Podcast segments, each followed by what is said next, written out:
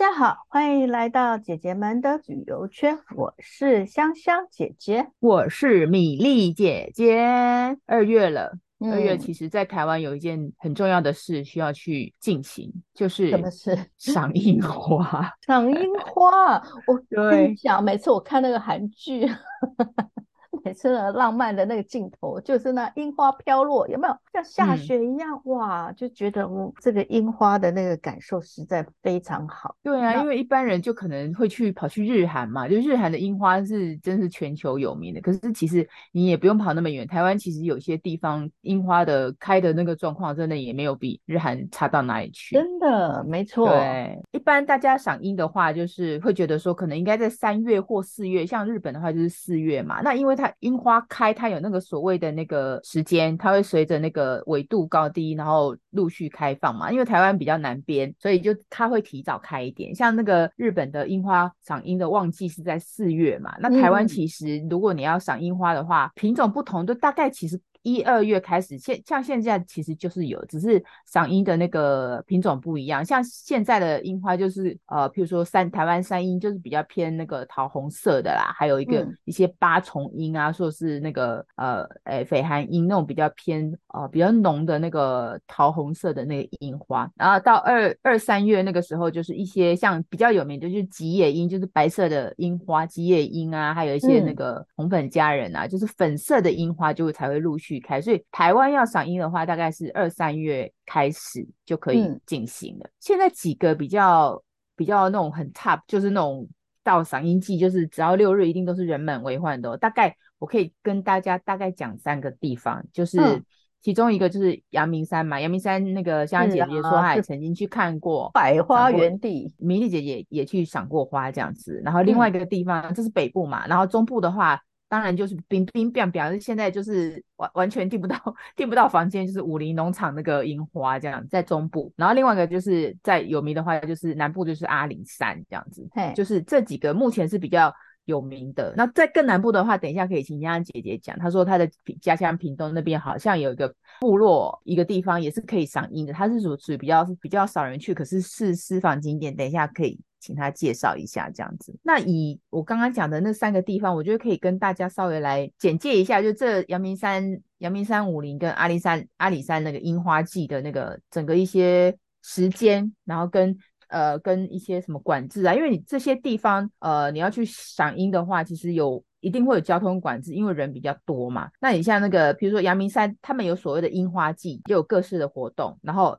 所谓的樱花季呢，虽然有活动，可是。相对而来的就是会有一些交通的管制。那它樱花季，阳明山是二月十一到三月十九。那二月十一开始的话，就是一般人家去阳明山赏樱就会走开车，就是一般都会开车上去嘛，哈。然后这个时候你去的话，只要樱花季上去，它有一些路段就是比较像养德大道，它就会交通管制。你的早上七点到下午四点，你是没有办法走那条路上去的。没错。你要么就是搭公车，哈，要么开车的话，就是可能你要从别的路是可以啦，像我们就。就是比较知道会走从北头上去，那个就可以走，你就不用走仰和大道。如果说你要开车的话，这样。那阳明山比较有名的有名的樱花，它就是呃它的樱花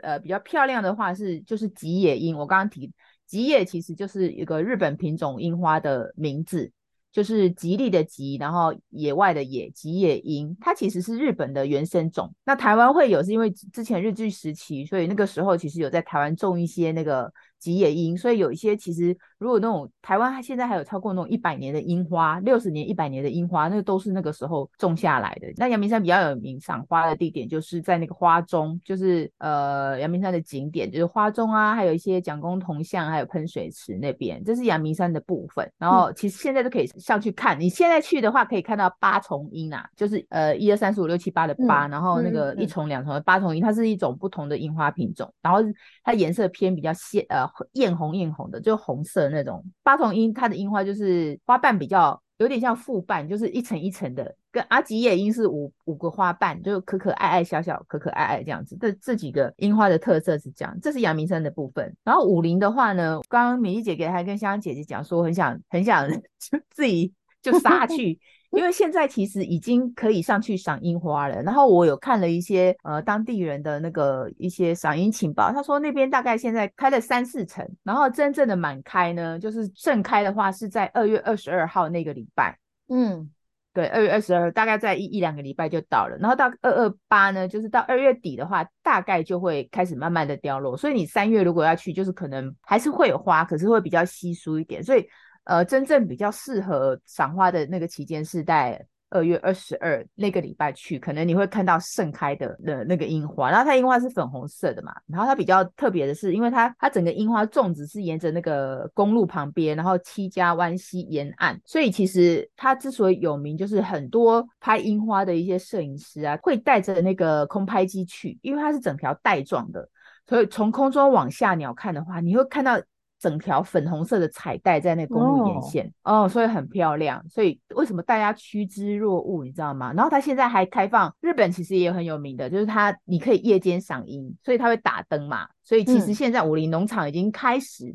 有在那个、嗯、呃，在樱花林就是有那个灯光的那个头打，所以你可以看到夜樱，夜樱的景致也很漂亮。所以大家也有空也可以去那个武陵那边看看这样子，然后再来就是阿里山，米粒姐姐去过，真的是非常的漂亮。我是真的在盛开期的时候去，然后阿里山的樱花也是很有名，它有几个比较重要的那个赏樱的景点，它园区很大嘛，森林游乐区很大，那几个比较主要的赏樱的点就是早平公园，沼泽的沼，然后平安的平，早平公园那边有六百棵樱花樱花树。所以你可以想象这么多的樱花树，整个开满园的，你就感觉像哇，很像在那种繁花似锦的那种园区里面欣赏。那整个樱花好看，我觉得就是硕大就是美的那种感觉啦。所以你其实可以欣赏找去阿里山的话，就是找平公园。然后另外一个就是比较有名，它有那个樱王啊，就是。呃，就是樱花王，就是那种百年的，是在那个阿里山的那个派出所那边，那边有两棵很重要的。嗯、阿里山派出所前面就是那个阿里山小火车的轨道嘛。所以很多拍樱花的人都一定会走在那边，嗯、然后等就是拍樱花跟火车经过那个时候。对，那个最经典的画面。对，那个很经典，就是火车呃驶过那个樱花树下，你知道我、嗯嗯、你看就是每一张都美美，其实你不殊不知镜头外面站满了人，你知道吗？大家是各司其职，有些人就是还还站高啊，然后就架脚架是一定的，就是每堆每堆人就是等在那个火车经过那个地方。鄙人在下，我也干过这种事，就是很。就很辛苦这样子，可是很值得啦。那边的花很漂亮，然后那个阿里山樱花是大概，因为它比较南边，所以它盛开的期间在三月。武陵农场的樱花季是在二月七号到二月二十八，所以从那个。呃，二月七号到呃三四月的话，其实都是这几个地方，其实大家有时间可以上去安排，就是能平日去的尽量平日去啦，会比较好一点。那假日的话，人一定会很多，然后樱花季会有一些接驳车，可是那个真的，一般一方面那个也会影响到那个人多是热闹的，可是会会影响到你那个交通的一个时间，就是会延长了。这是我刚刚提到这几个比较呃有名，大家是赏樱花，台湾一定要安排。计划的去的地方，然后我刚刚不是提到那个香香姐姐说她的再往南一点，屏东，她好像提到屏东那边也有有可以看樱花的地方，对不对？对，屏东虽然我们是炎热的地方，四季如春，但是它其实也会有。稍稍有一点点气候的影响，然后樱花呢，当然会是开在比较深山一点的部落地区。好，嗯，那我我今天想要呃介绍的两个地方，他们呢分居英王跟英后，就是樱花的樱跟那个英王 king 跟 Queen。嘿、hey，King 跟 Queen，好，嗯，那我们就先来讲 King。King 呢，其实是在这两个地方呢，我刚刚呃想要介绍，都在那个台二十四线上面。台二十四线呢，是一条这个呃省道，呃、省道哈，然后它是呃从那个屏东市开始，然后一直终点到呃雾台乡的阿里村，那它全长大概快五十公里吧，好，嗯，然后呢，它这是通往我刚刚。想要讲的这两个有樱花的地方，就是雾台乡跟三地门乡。那首先我们来讲那个呃雾台乡哈，雾台乡的那个最有名的，它就是有一个樱花王啊。那这个樱花王呢，它其实是那个叫做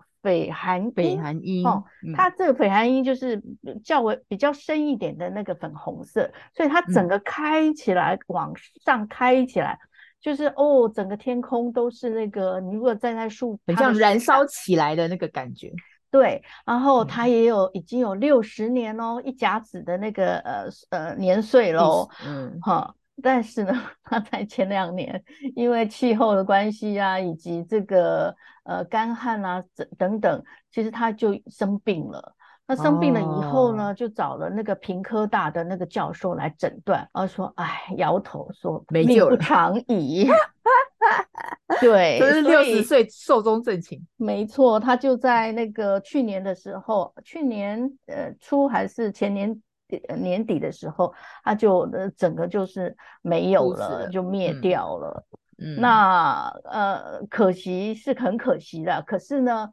呃，因为这个樱花已经是一种象征了嘛，所以这个、嗯、呃雾台像这个阿里部落，这个樱花王其实是在阿里部落里面。嗯、那他们呢就自立自强说，樱花王没有了。可是事实上，在那个樱花王在世的时候，他们其实有分租下来他的那个子孙，所以呢，就在这个阿里部落自然人人文生态景观区呢，石板巷，嗯，那边是樱花。哦王的那个呃，曾经生前的地方，他的附近那个步道呢，也有他的子孙，然后就分租下来。嗯、那分租下来，其实现在也都已经长成很很漂亮的樱花。那不过它有一个特别的特色，就是它平日是不开放的，就是阿里部落这是不开放的。嗯虽然这个岩板巷是他们部落悉心打造的这个生活空间了，可是呢，他们认为是我们部落其实有我们部落的规矩，我们也不希望就是说，哦，这里来让你看一看，那边来那里瞧一瞧。可是樱花季的时候，他们就会开放，呃，像今年的那个春节期间，他们就开放一次。第二次开放呢，他们是希望在二月二十八号连假那个二月二十五号到二十八号。这期间呢，他们又会开放一次，嗯、他们有入园的这个费用哦，入园的费用是每个人一百块，嗯、那这一百块是、嗯、呃回馈到他们呃部落自立自养的这个费用，基金，嗯嗯嗯，对，他们希望呢再把这个地方呢再把它给呃营造起来，然后再把每一间房子都充满那个他们的生命力啊，或者是他们的故事啊。嗯他们希望说，出自于自家门面的这个用心呢，可以让大家都可以看到，所以他们很爱护他们地区。嗯、这件事可是经过他们部落会议决定的哦。哦，对，所以其实还还蛮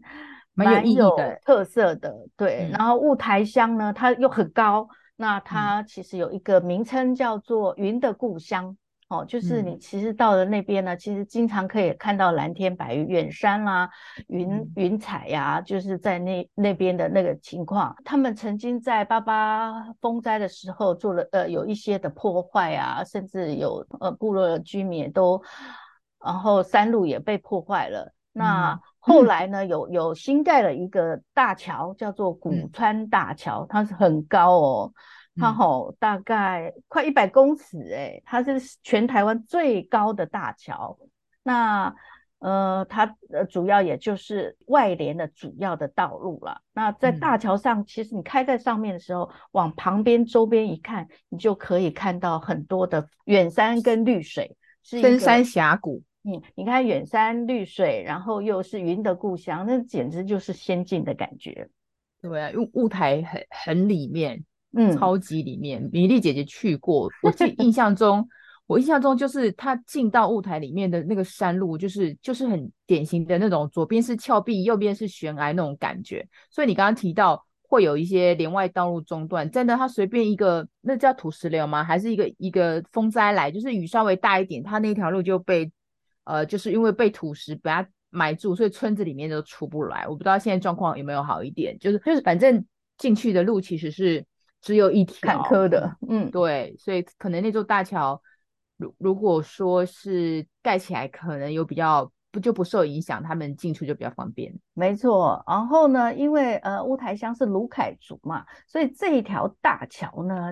也用了沿用了他们的卢凯族的那个特色，有例如有百步蛇啊，还有陶瓮啊，还有那个老鹰的羽毛啊，这种图腾的设计。然后尤其晚上的时候，因为它的那个桥面那个护栏都是加装了那个 LED 灯。所以呢，其实它晚晚上的时候其实非常的灿烂。你刚刚说是那个粉红带嘛？嗯、那这个呢，就是一个那个灿烂的那个银河一样，嗯、就是很像霓虹霓虹灯，人间霓虹的感觉。对，就是有那种特别的感觉。嗯、好，那其实，在台二十四线上面还有一个三地门。好，三地门就是、嗯、对 Queen 来喽。三地门是我们的排湾族。嗯，台湾族的那个呃呃朋友们，然后他们在德文部落里面，其实有一一有一株哦，叫做、嗯、呃樱花樱花皇后。然后呢，它的那个樱花品种跟那个王是不一样的，这个品种是山樱花。嗯嗯，那山樱，嗯，而且很特别，它是还有一点点香味，所以他们也叫做香水樱。嗯。哦，然后呃，他在那个台二十四线转进三地门的那个德文部落里面的德莱公园，然后在石板屋前面，嗯、哦，有这一株，哦、所以他们很自豪这一株的那个樱花，他们的那个、嗯、呃乡长呢，常经常上电视说，我们的樱花皇后，请你赶快来看。一样的，他也有子子孙孙，所以他们也种了很多的山樱花，然后也、嗯、也有呃那个三十年前就种的这个八重樱，刚刚啊，对我刚刚提到八重樱，嗯，啊，他们比较。比较那个就是它的这个樱花呢，可以到三月初，然后比较是属于自由参观的。嗯、提到三地门，其实大家还应该还是会有知道说三地门有一些特别的。三地门本来最、嗯、最有名的就是那个梁山，有没有？七月梁山是那边有游乐区。那还有就是山川琉璃吊桥，它就是有一个琉璃吊桥，然后呃在上面感觉就是呃也一样的，就是吊在上面。不过如果害怕高的呢，还是不要轻易尝试。那最重要的是它的咖啡、嗯、哦，它可是香闻那个远山呐、啊，就是嗯呃那个三地门的咖啡哦，对，就以前它就是非常有名。所以它的呃德文咖啡是相当呃让人家是闻香而来的啦。嗯嗯，嗯。那不过最近其他地方也都有有在发展出来他们的咖啡。嗯，对。对。主要是有这几个特别的特色啦。所以到屏东，你其实就可以到雾台乡，嗯、然后那个三地门乡，这里都是可以赏樱的地方。对，你刚刚提到三地门，我之前去过，我印象最深刻。你知道，因为呃原住民部落他们那个手艺很精巧嘛。那你刚刚有提到那个琉璃桥啊，嗯、其实我在大家去三地门，或者是你在别的地方的文呃文创的工作室提到三地门，就提到他们琉璃很有名，他们会做那种琉璃手串，有没有？嗯，对对对对。其实，嗯，大家如果从国外进到台湾来，你只要去那个艺品店，基本上琉璃的话，大部分都是三地门出来，就一串一串琉璃很漂亮这样子，这也是他们的。特色一般大家去那边，呃，其实也也也会买的啦。那后后来格温咖啡，我今天才听到你你讲的，不然我们之前去，呃，还没有咖啡还没有那么盛行，所以它慢慢的可能一些的地方产业就慢慢的起来。哎，去那边去三地门也可以买咖啡了。对呀、啊，对对对。然后三地门咖啡，然后泰武的咖啡，其实，在屏东现在咖啡，啊、我们上一。呃，前几集的时候有提到，就是黑金嘛，嗯、咖啡，对还有这个可可，都是我们的黑金。对对对对对嗯，哦，那是我们节目很早期的哦，聊到那个 你的讲话前十集的，大家有空回去翻一翻。我们的节目的好处就是你永远都可以回去。从第一集开始听起来，没错。当时候还有我们的玲玲姐姐也是一起分享呀。下次有机会再请她再回来这样子。是。那你刚刚提到提到就是那个屏东雾那个雾台三地门的部分嘛，然后米粒姐姐就来分享一下，就我去。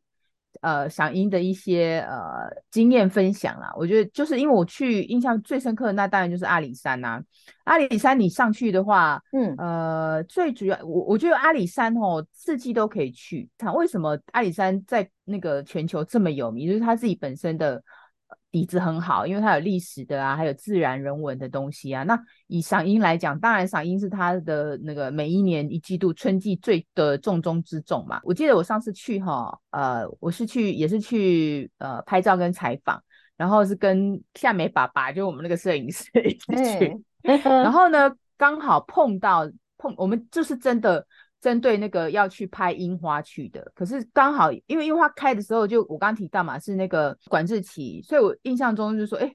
我们其实不能直接开车到那个阿里山的那个呃游乐区，直接开开车进去，它会到一个点，然后你要换到很远，大概离阿里山那个入门口的话，大概开车还要大概十五分钟，它就到拉到很远的地方，那停车停在那边，然后它那边就有个接驳站，我们要搭那种大概二十人小巴。然后再再呃再进来这样子，就是其实还蛮辛苦的这样。然后他就让呃呃让你在那个阿里山车站嘛，我觉得很可惜的，现在是那个阿里山森林小火车没有办法坐到阿里山火车站。以前是可以从嘉义坐到那个北门火车站，坐到那个阿里山，可是他现在不行。他现在因为中间那个路线的关系，他的车只能从嘉义坐到十字十字车站，其实就是一个小站啊。可是，一般来讲，比较大的站就在奋起湖嘛，所以对。如果你要搭小火车的话，你可以那个搭到奋起湖。那如果不行的话，嗯、那你就开车，然后去那个转接驳车。因为我是真的讲实话了，就是呃，阿里山小火车坐是蛮好玩的啦。可是你这是坐久了哈，因为它上山要，我记得我上次直直接到那个阿里山火车站要搭两个小时。那也你刚开始搭的时候，你会觉得很兴奋，后来看到后面是它左边是树，右边也是树，你会觉得 很无聊。到那个什么南非，对对对，野生动物园，然后，第一天好兴奋，哦，有大象，哦，有大象，然后最后一天啊，有大象。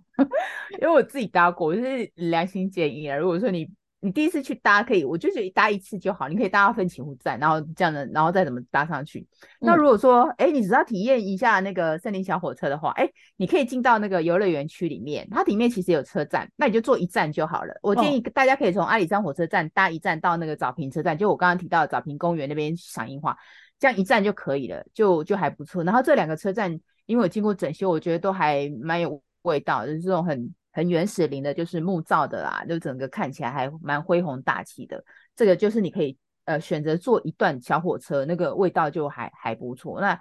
呃小火车的话，就上他们官网去订票或者现场买票都可以这样。这是我搭小火车的经验。那再来就是赏樱的话，我刚刚不是有提到那个，其实阿里山森林游乐区里面有很多的景点，早平公园是一个，然后呃还有就是比较经典的话，就是呃香香姐姐应该有印象，它里面有个叫姐妹潭。就是一个呃水潭，可是你就是都是要走路啦。还有一个什么几个重要景点叫三代目，一代、两代、一代、二代、三代、三代目，这都是几个景点，什么寿正宫啊，然后还有火车站的部分啊。然后呃，我觉得可以拍樱花的话，当然就是在那个呃，刚刚我提到的阿里山派出所那边，基本上你要拍照的话，也是有个樱王的地方。对对对，那你就是可能要在那边等，因为阿里山。火车要来，它不是随时都有车啊，所以你要看时刻表。它不是 always 五分钟来一个，没有，它可能半小时、哦、一小时才会有，所以你就可能快要到的时候在那边呃等一下。它有上去跟呃上上跟下嘛，这样，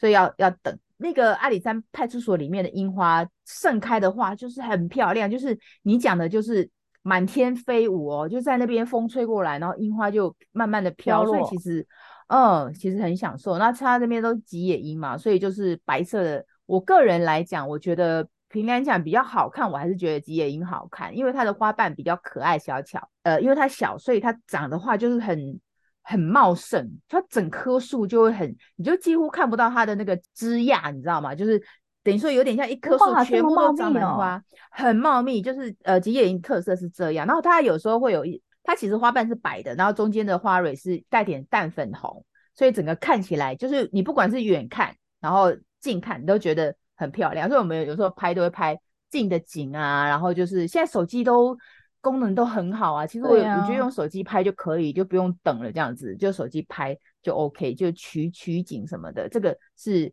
呃在阿里山派出所那边，然后另外一个就是早平公园嘛，早平公园要需要走一下，就是早平公园如果说你。呃，你搭到搭火，就我刚刚提到的搭火车到早平车站，你下来，它其实就早平公园就在火车站旁边，然后那边是一个大的园区，你可以慢慢的走路这样子，就就步道就呃步道就慢慢逛那个园区，其实也蛮漂亮。那边的是种的比较密集，然后那边的有吉野樱，还有一些所谓的昭和樱啊，然后品种不同，嗯、就是你可以看到很多的品种不一样这样子，还有什么八重樱啊，那个季节都不一样。就是你现在去三月的话，去在现在的话，吉野樱还没有盛开，你可以看到的就是可能可以看到那个。呃，红色那种所谓八重樱啊，或一些绯寒樱，你刚刚提到的那个绯寒樱，现在去就看得到了。如果说你不想不想那个樱花季的去跟人家挤，现在可以看到樱花这样。这个是阿里山樱花的部分。提到那个附近的一些景点啊，我觉得可以提那个有一个私房景点，阿里山的那个景光山庄那边。你知道阿里山不是有很多那种呃。废弃的铁道嘛，就是以前是运材的火火车道嘛，后来就是运木材的，对，运木材，现在就裁撤了嘛，然后就变成说没有车经过，嗯、所以大家就变成说，哎，有时候去那边逛一逛，走一下那个铁铁路步道，然后里面在那个呃附近有一叫呃水山巨木的步道，嗯，水就是山水的水，水山就是山水啦，巨木可，所以它的终点其实是有一颗巨大的红块。它叫水山巨木，嗯、哦呃，巨大的红块这样，那个年龄好像有好好几千岁这样。那比较特别的是那一条的呃水山巨木的步道呢不长，因为它都是平缓的。这是米粒姐姐推荐大家去走的原因，一定是它很平缓，它没有上下坡，所以是老少咸宜。你知道米粒姐姐介绍都不会太困难嘛，对不对？嗯、就是那种很轻松就可以走了。然后它它整条的话大概一点六公里，来回走。不到两个小时，你慢慢走就可以了。我觉得那个地方就是你不坐小火车，你要想看那个很笔直的、很漂亮那个森林啊，就是台湾的比较漂亮的森林，就那种柳杉，就是很笔直的，一根一根的，然后你走在里面啊，嗯嗯、然后那个水水杉巨木步道里面，它就是全部都是柳杉，所以你走在步道里面。两旁都是那种很笔直的柳杉，就很漂亮。Oh. 然后有时候你走到一半，就看到那个阳光洒过那个那个林木，这样洒下来，对，然后就一层一层的，很像那种透明的窗帘，然后在你眼前这样晃动，你就觉得哇，那个非常的舒服。我就觉得去阿里山，其实呃，水杉巨木步道可以去逛一逛，这是蛮、嗯、蛮好的地一个地方。但这是指那种一日游的阿里山，你要去，我建议就是你真的如果订得到。呃，房间的话，还是在那边住那个两天一夜会比较好啦，就是有时间这样子。然后上面也有很多那个像阿里山宾馆呐，还有现在有新开的叫英迪格那种国际连锁饭店，就嗯，英迪格也在那边开了嘛，所以是的，一个晚上要一万多块，对，就重点还是订不到，对，这个就是我分享阿里山上映的一个呃感想啦。OK，好啊。那我们今天的赏樱的介绍呢，就介绍到这边啊。有空大家就去安排一下你自己的即将到来的二二八的那个年假呃假期。对，嗯，OK，好，好，OK，今天就介绍到这边喽。好，拜拜，呃，拜拜。